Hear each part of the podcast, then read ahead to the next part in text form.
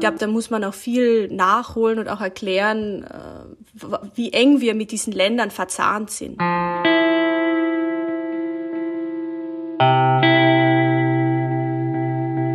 Das isolierteste Land in Europa heute sagen HistorikerInnen auch, dass das Nordkorea Europas.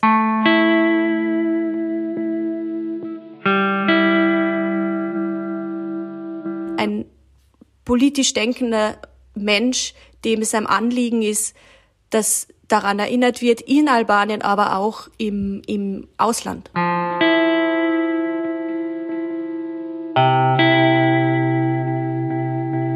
Und wir reden über Albanien. Ein Land, wo wir meinen, kennen wir. Schließlich gibt es ja in der Schweiz viele Leute, die Albanisch reden oder Wurzeln in Albanien oder im Kosovo haben. Aber eigentlich so die Geschichte von Albanien. Puh. Und genau darum haben wir einen Gast jetzt bei uns. Aus ihrem Buch «Unterwegs in Albanien» gibt es ein Kapitel zum Lesen im neuen Strassenmagazin am 18. Dezember. Es ist das Franziska Tschinderle aus Österreich.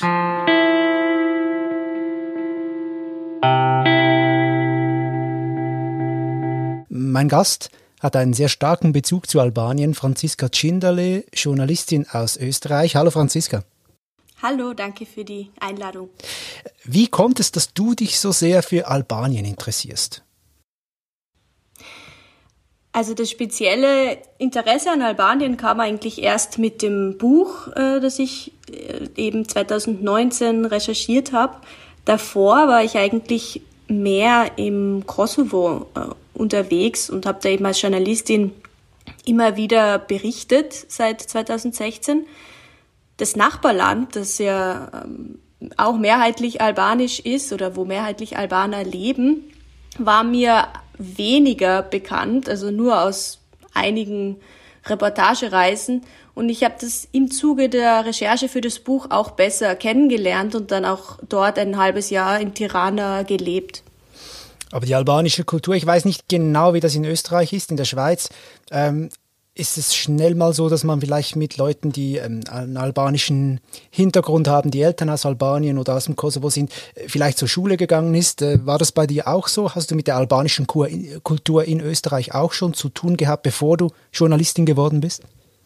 Ja, da muss man sagen, dass das in Österreich äh, anders ist als in der Schweiz. Also gerade für Wien, wo ich jetzt lebe, wo ja ganz viele Menschen leben mit ähm, Hintergrundwurzeln aus Ex-Jugoslawien, äh, sind AlbanerInnen in der Diaspora deutlich schwächer vertreten. Es ist nicht ganz klar, wie viele es gibt, aber es ist klar, dass aus den, aus den anderen Ländern Serbien, Bosnien, deutlich, Kroatien, deutlich mehr Menschen in Wien und in Österreich leben. Die Diaspora existiert natürlich trotzdem und es gibt äh, in allen Bundesländern äh, Vertretungen und Zusammenkommen, aber es ist deutlich weniger präsent äh, als in der Schweiz, das ist ganz klar. Hm. Du warst letztes, im letzten Jahr zur Recherche für das Buch in Albanien, zuvor vor allem hauptsächlich, wie du erwähnt hast, im Kosovo. Ähm, und trotzdem gibt es ja da eine, eine, enge Verbindung zwischen Albanien und Kosovo. Woher kommt denn das Interesse für die ganze Region oder für, für den Kosovo? Wie, wie hat es dich da, da hineingezogen? Also ich finde, das, das Interesse kommt sicher auch daher, dass es ja, auch wenn es gerade eine große Erweiterungsmüdigkeit in der e Europäischen Union gibt, dass diese Länder des Westbalkans, ähm, über die wir ja oft nur sprechen, wenn äh, es Proteste gibt oder Korruptionsfälle gibt oder wenn, wenn etwas sozusagen nicht funktioniert, ja eigentlich diese Länder Teil der EU werden wollen, aber die Aussichten einfach seit, seit, seit 2001 bestehen, aber trotzdem immer schwächer werden. Und äh, der Weg in die, in die EU für diese Länder immer holpriger wird. Und Dennoch sind es Länder, über die wir, wie du bereits erwähnt hast, was die Geschichte betrifft, aber auch die Kultur, glaube ich, sehr, sehr wenig wissen. Manche fahren auf Urlaub nach Kroatien, manche fahren auf Urlaub nach Montenegro oder nach Albanien, aber es ist immer noch eine Region, wo sich manche oder viele nicht sicher sind, ist die jetzt Teil von Europa, ist die jetzt Teil ähm, ja, von, von Europa ist es jetzt eine europäische Region und ich glaube, da muss man auch viel nachholen und auch erklären, äh, wie eng wir mit diesen Ländern verzahnt sind. Mhm. Du hast äh, das Buch bereits erwähnt, dein Buch Unterwegs in Albanien. Ein Kapitel davon ist jetzt äh, zu lesen im neuen Heft des Straßenmagazins Surprise. Es geht ja darum, auch um Erinnerungen an die Diktatur unter Enver Hoxha, 46 Jahre lang. Äh, kannst du kurz erklären, was das für ein Albanien war? Vielleicht ist das gerade eine Gelegenheit, ähm, unser Wissen ein bisschen aufzufrischen oder zu erweitern. Was war das denn für ein Albanien unter Enver Hoxha? Glaube, die meisten würden sich äh, darauf einigen, dass es ein sehr dunkles äh, Albanien war, dass es auf jeden Fall ein abgeschottetes Albanien war, das isolierteste Land in Europa. Heute sagen HistorikerInnen auch, dass das Nordkorea Europas ähm, die Diktatur, die sozialistisch-stalinistische Diktatur von äh, Enver Hoxha, dem Diktator, bestand von 1944 bis äh, zur Wende 91. Hoxha selbst starb vor der Wende, er starb 85, aber seine Ära ging noch fünf bis sechs Jahre weiter unter seinem Nachfolger Ramiz Alir. Und Albanien hat sich im Laufe dieser Jahrzehnte immer stärker isoliert, selbst von den sozialistischen Bruderstaaten, zuerst von Jugoslawien, später dann äh, von der Sowjetunion und schlussendlich auch von China, bis Albanien eigentlich äh, selbst innerhalb dieses Ostblocks ähm, ganz alleine dastand. Und Menschen konnten nicht reisen oder nur unter, unter strengen Auflagen. Äh, man konnte nur studieren oder gewisse Berufe ausüben, wenn man der Partei nahe stand. Und darum geht es auch in, in dem Kapitel, das im äh, Straßenmagazin erschienen ist, man es stand unter Strafe, das Land zu verlassen, äh, also zu flüchten. Und dennoch haben das im Laufe der Jahrzehnte Menschen aus Verzweiflung versucht. Und tragischerweise haben, sind viele dabei umgekommen, aber viele kamen deswegen auch in Arbeitslager. Mhm spannend. Du hast es erwähnt, in dem Kapitel, das wir lesen können im Straßenmagazin, ist der Hauptprotagonist, sage ich mal, Spetim Mevlani. Den hast du getroffen in Albanien. Er wollte flüchten damals in der Diktatur, hat es nicht geschafft, wurde inhaftiert, auch im Straflager war er im Norden Albaniens. Jetzt, wenn du ihn aber triffst, erwähnst du das, dass er zum Beispiel im Restaurant nicht gerne über seine Geschichte redet, aber Jahrzehnte nach dieser ganzen Diktatur. Ist das dann eine Angst, die er einfach immer noch mit Erinnerungen verbindet oder ist diese Angst real? Muss man sich noch fürchten von den ehemaligen Schergen und der Geheimpolizei aktuell im heutigen Albanien? Ich glaube, man muss sich nicht fürchten. Ich glaube, Spetim Mevlani kann offen über seine Geschichte sprechen, aber das, was du angesprochen hast, ist vielleicht so eine Nachwehe auch dieser Zeit, die selbst 30 Jahre später noch existiert. Und es ist diese, diese Devise, traue niemanden. Und diese, diese Devise kommt einfach aus einer Zeit, in der unglaublich viele Menschen für die Geheimpolizei auch gespitzelt haben, Familien bespitzelt haben. Wir kennen diese Geschichten äh, vielleicht aus der DDR, wo dann ähm, selbst Familienmitglieder von der Stasi rekrutiert wurden. Und über Albanien fehlen zwar wirklich Zahlen, wie viele Menschen tatsächlich für den, für den Geheimdienst gespitzelt haben, aber es sollen noch deutlich mehr gewesen sein als, als in der DDR. Und überhaupt kann man sich vorstellen, dass die, die Diktatur in Albanien einfach noch einmal deutlich schlimmer war, als man das vielleicht aus der DDR kennt. Insofern ist es, glaube ich, nachvollziehbar, dass so Männer wie, wie Spetim, der heute eben ein Großvater ist, äh, also Enkelkinder hat, noch immer Schwierigkeiten haben, ganz offen in einem Café oder vielleicht im Fernsehen diese Geschichte zu erzählen. Aber eines ist sicher, er will, dass sie gehört wird. Er hat mir das auch oft so gesagt. Und er steht auch mit seinem Namen zu dem, was ihm passiert ist. Also er wurde nicht anonymisiert von dir, das ist sein Name, weil er, weil er will, dass, da, dass, dass, dass, dass, dass seine Geschichte und die Geschichte Albaniens erzählt wird. Genau, also da, da hätte ich natürlich aufgepasst. Äh, das hat er mich immer wieder darauf hingewiesen. Andere Menschen in dem Buch haben gibt's Fake-Namen oder der Nachname wird nicht erwähnt oder abgekürzt. Bei ihm ist es wirklich sein Name. Er ist auch in einer Organisation für ehemalige Häftlinge Dadurch haben wir ihn auch gefunden. Ich weiß nicht, ob er jetzt mit albanischen Medien gesprochen hat. Das ist mir jetzt nicht bekannt. Ich glaube, so ist es nicht. Aber er ist auf jeden Fall in einer Organisation von ehemaligen großteils Männern, die in diesen Straflagern waren. Das heißt, er ist schon auch ein, ein politisch denkender Mensch, dem es ein Anliegen ist, dass daran erinnert wird, in Albanien, aber auch im, im Ausland. Ich dachte beim Lesen, das sind viele Wunden bei Speti Mevlani, stellvertretend ein bisschen für die ganze Bevölkerung, ähm, die unter der Diktatur gelitten haben. Und dennoch erzählt er nicht gerade euphorisch, aber irgendwie scheint es mir, er ist doch auch stolz darauf, irgendwie Teil eines Widerstands gewesen zu sein. Wie siehst du das? Ganz, ganz bestimmt. Äh, wobei er ist sicher stolz. Du, du sprichst zum Beispiel aus diese Szene an, als die Hodger-Statuen gestürzt genau. wurden. Das genau. ist so ein Zeithis das ja genau, das ist so ein zeithistorischer Moment, den man, glaube ich, auch im Ausland stark mit Albanien verbindet. Dieses Bild einer schon schräg fast am Boden liegenden ähm, Marmorbüste von Enver Hoxha, dem Diktator, die von einer Menge gestürzt wird. Man kennt diese Bilder aus Tirana, der Hauptstadt, auf dem sogenannten Skanderbeg-Platz. Man kennt die Bilder weniger aus anderen Städten. Und Spetim war Teil dieser Menge in Girokastra, seiner Haupt, äh, seiner, seiner Heimatstadt und auch der Geburtsstadt des Diktators. Er ist sicher stolz auf diesen Moment, dass er dort dabei war, aber Teil einer Widerstandsbewegung, wie wir uns das jetzt vielleicht vorstellen, die während der Diktatur noch Proteste organisieren, die vielleicht in den Fabriken ähm, demonstrieren, das gab es in Albanien weniger. Da war der Terror und die, die Angst und die Repression zu groß.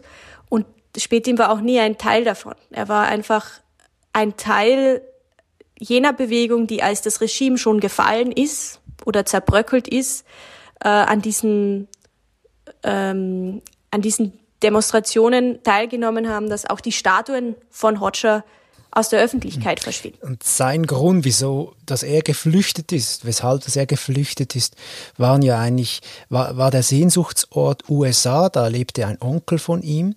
Ähm, heute, das, das hat mich gegen Ende des Kapitels äh, noch, noch äh, kam die Frage auf, will er, auch wenn er Großvater ist, will er mal noch in die USA, Spätim? Ich glaube schon. Also das letzte Mal, als ich mit ihm gesprochen habe, war es äh, Sommer 2019. Ich hatte eigentlich vor, ihn wieder zu treffen, ihn auch das Buch zu überreichen, ihn nochmal mit ihm zu sprechen, aber Corona hat uns da einen Strich durch die Rechnung gemacht. Ich glaube, es ist schwierig jetzt so für ihn zu sprechen, ob er das möchte. Unterhalten haben wir uns schon darüber und der Wunsch, auch nach der Wende in die USA zu gehen, zumindest einmal dort zu sein, war bei ihm immer da. Ähm, ob das immer noch so ist, müsste ich ihn das nächste Mal fragen, aber ich nehme an, dass dieser Wunsch nie äh, verschwunden ist. Also auf seinem Smartphone, der Hintergrund ist auch bis heute die, die Freiheitsstatue äh, in New York, die er als Hintergrundbild gewählt hat. Ich glaube, das ist doch ein relativ starkes Signal, dass der, dass der Ort für ihn immer noch ein Sehnsuchtsort ist, wie auch damals in den 60er Jahren. Manchmal reagieren meine ähm, Podcast-Gäste ein bisschen so, puh, du stellst wieder die großen Fragen, ich will sie trotzdem stellen. Gegen Schluss, Franziska, so 46 Jahre Diktatur, viele Wunden, die noch da sind, die erst heilen müssen. Können diese Wunden heilen nach so einer langen Zeit? Oder siehst du das bereits, dass da, dass da ähm, die Vergangenheit gut aufgearbeitet wird, hinter sich gelassen wird? Gibt es da Anzeichen? Glaube, das ist ein kollektiver Akt, ein Kraftakt, an dem am Ende die gesamte Bevölkerung teilnimmt. Und dann da man, muss man gar nicht Historiker oder Historikerin sein, um daran teilzunehmen. Lehrer, Lehrerin sein. Jeder einzelne, ähm, in allen Ländern übrigens, wo, wo es Diktaturen gab, egal ob ähm, faschistoide oder sozialistische, ähm, müssen da durch. Ich glaube auch nicht, dass so etwas in drei Jahrzehnten wie in so einer Checklist abgearbeitet werden kann. Was man über Albanien leider schon sagen muss, ist, dass es bisher sicher Versäumnisse gab. Versäumnisse, die, wie du erwähnt hast, auch Schergen des Systems ähm, vor Gericht zu stellen, äh, zu benennen oder auch zu bestrafen. Also da geht es auch selbst um hohe Politiker, aber auch um äh, Staatsanwälte, um Polizisten, die Geheimpolizei. Das hat man sicher verabsäumt. Auch die historische Aufarbeitung in den Archiven, äh, eine Geschichte, eine Zeitgeschichte Albaniens zu erzählen, die nicht aus einem Freund-Feind-Schema da besteht, aus den Guten und den Bösen, so wie Hoxha das ja, vier Jahrzehnte lang gepredigt hat. Das ist sicher ein weiterer Kraftakt und der nächste Kraftakt wird sicher in den Familien auch geführt, dass viele nur langsam damit beginnen, auch äh, innerhalb der Familie sich dieser Zeit zu stellen, die mit unglaublichen Wunden verbunden ist, nicht nur den Straflagern, sondern natürlich auch Besitz. Viele haben in jener Zeit ihren Besitz verloren und kämpfen bis heute darum, dass sie ihr Haus äh, zurückbekommen oder ihr Stück Land zurückbekommen. Ähm, müssen bis heute damit leben, dass äh, jene, die ihre Verwandten ähm, deportiert haben oder ins, ins Straflager gebracht haben, nie bestraft wurden. Und da ist es sicher ein Versäumnis gewesen bisher, dass man sich dieser Zeit zu wenig gestellt hat. Das wäre jetzt mal meine vorsichtige, vorsichtige Antwort. Ohne zu sagen, dass das überhaupt nicht passiert ist. Es existieren zum Beispiel Museen in, in Albanien äh, zu jener Zeit. Nur die sanfte Kritik daran ist, dass die halt vor allem für Touristen ähm, errichtet wurden in ehemaligen Bunkern, in den äh, in, in Tirana. Das ist etwas, das vor allem für Touristen errichtet wurde und eine Aufarbeitung, die wirklich für die Bevölkerung zugeschnitten ist, in der Schule, in der Grundschule, in, in der Universität, die fehlt bestimmt bis Im heute. Kapitel im Erwähnten, das im Straßenmagazin äh, abgedruckt wird, hast du erwähnt, dass du eine Dolmetscherin dabei hast. Wie sieht es denn sprachlich aus, wenn du im Kosovo oder eben jetzt für dieses Buch in Albanien unterwegs bist? Lernst du stetig ein bisschen Albanisch dazu oder ja, wie machst du das sprachlich mit, mit, mit Albanisch? Als ich in Albanien das Buch recherchiert habe, der Auftrag kam relativ knapp, ein halbes Jahr davor, ähm, gab es für mich leider nicht die Möglichkeit, die Sprache zuvor schon richtig gut zu lernen. Und vor Ort hatte ich dann eine sehr, sehr nette äh, Sprachlehrerin, mit der ich auch gut befreundet bin. Nur man muss sich das so vorstellen, dass einfach der Druck, äh, die Kapitel zu recherchieren und wirklich auch viel unterwegs zu sein, damals so groß war, dass kaum Zeit blieb, da jetzt ähm, Verben zu konjugieren und den Imperfekt zu lernen und, äh, und so weiter. Das heißt, bei mir begann das Albanisch-Lernen erst nach meiner Rückkehr. Und zwar ungefähr so drei, vier Monate danach. Es gibt in Wien, ich glaube, das ist ein weiteres Beispiel, dass die Diaspora in, der, in Zürich oder generell in der Schweiz deutlich größer ist. Es gibt nur sehr, sehr kleine Sprachgruppen, die Albanisch lernen wollen. Wir sind derzeit nur zu viert und müssen jedes Jahr hoffen, dass es nächstes Jahr wieder genug sind. Aber ja, ich lerne seit ungefähr einem halben Jahr Albanisch, wirklich jede Woche und setze mich jetzt auch stärker dahinter. Glaube aber, dass es leichter ist, eine Sprache zu lernen, wenn man vor Ort ist und freue mich deswegen eigentlich sehr, irgendwann, wenn Corona vorbei ist oder so, äh, zurückkehren zu können und dann auch praktisch äh, mit Menschen zu sprechen und nicht nur äh, über Zoom mit der Sprachlehrerin. Also sicher nicht die letzte Geschichte, die wir von dir lesen über Albanien oder den Kosovo. Nein, bestimmt nicht, hoffentlich. Wir haben für das äh, Heft, das vor Weihnachten kommt, auch noch das Überthema. Da wird auch dein Text äh, drin sein. Das große Thema ist äh, das Thema Warten. Worauf wartest du? Ich glaube, ich, ich warte wie sehr, sehr viele darauf, wieder mit einem guten Gewissen reisen zu können, was ja auch mit mein, stärker mit meinem Beruf verbunden ist als sonst irgendetwas.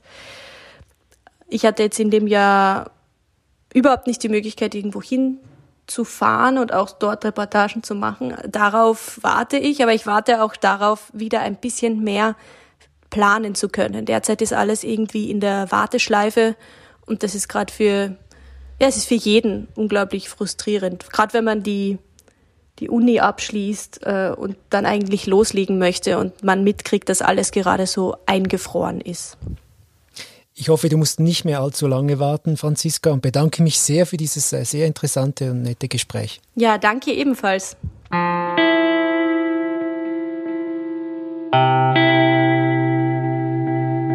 Und gerade nach dem Gespräch hat mir Franziska Schinderlehner verraten, es gibt auch sehr gute Buchhandlung in Zürich.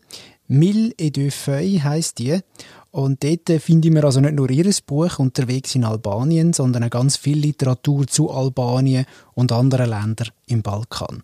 Das eine Kapitel aus ihrem Buch, das lesen ihr komplett im neuen Heft. Und damit ist das aber auch gerade der Abschluss von dem Jahr. Danke vielmals fürs Zuhören, für die Unterstützung, für Lob, aber auch Kritik zu dem Podcast. Das ist sehr wichtig. Unbedingt weitermachen 2021.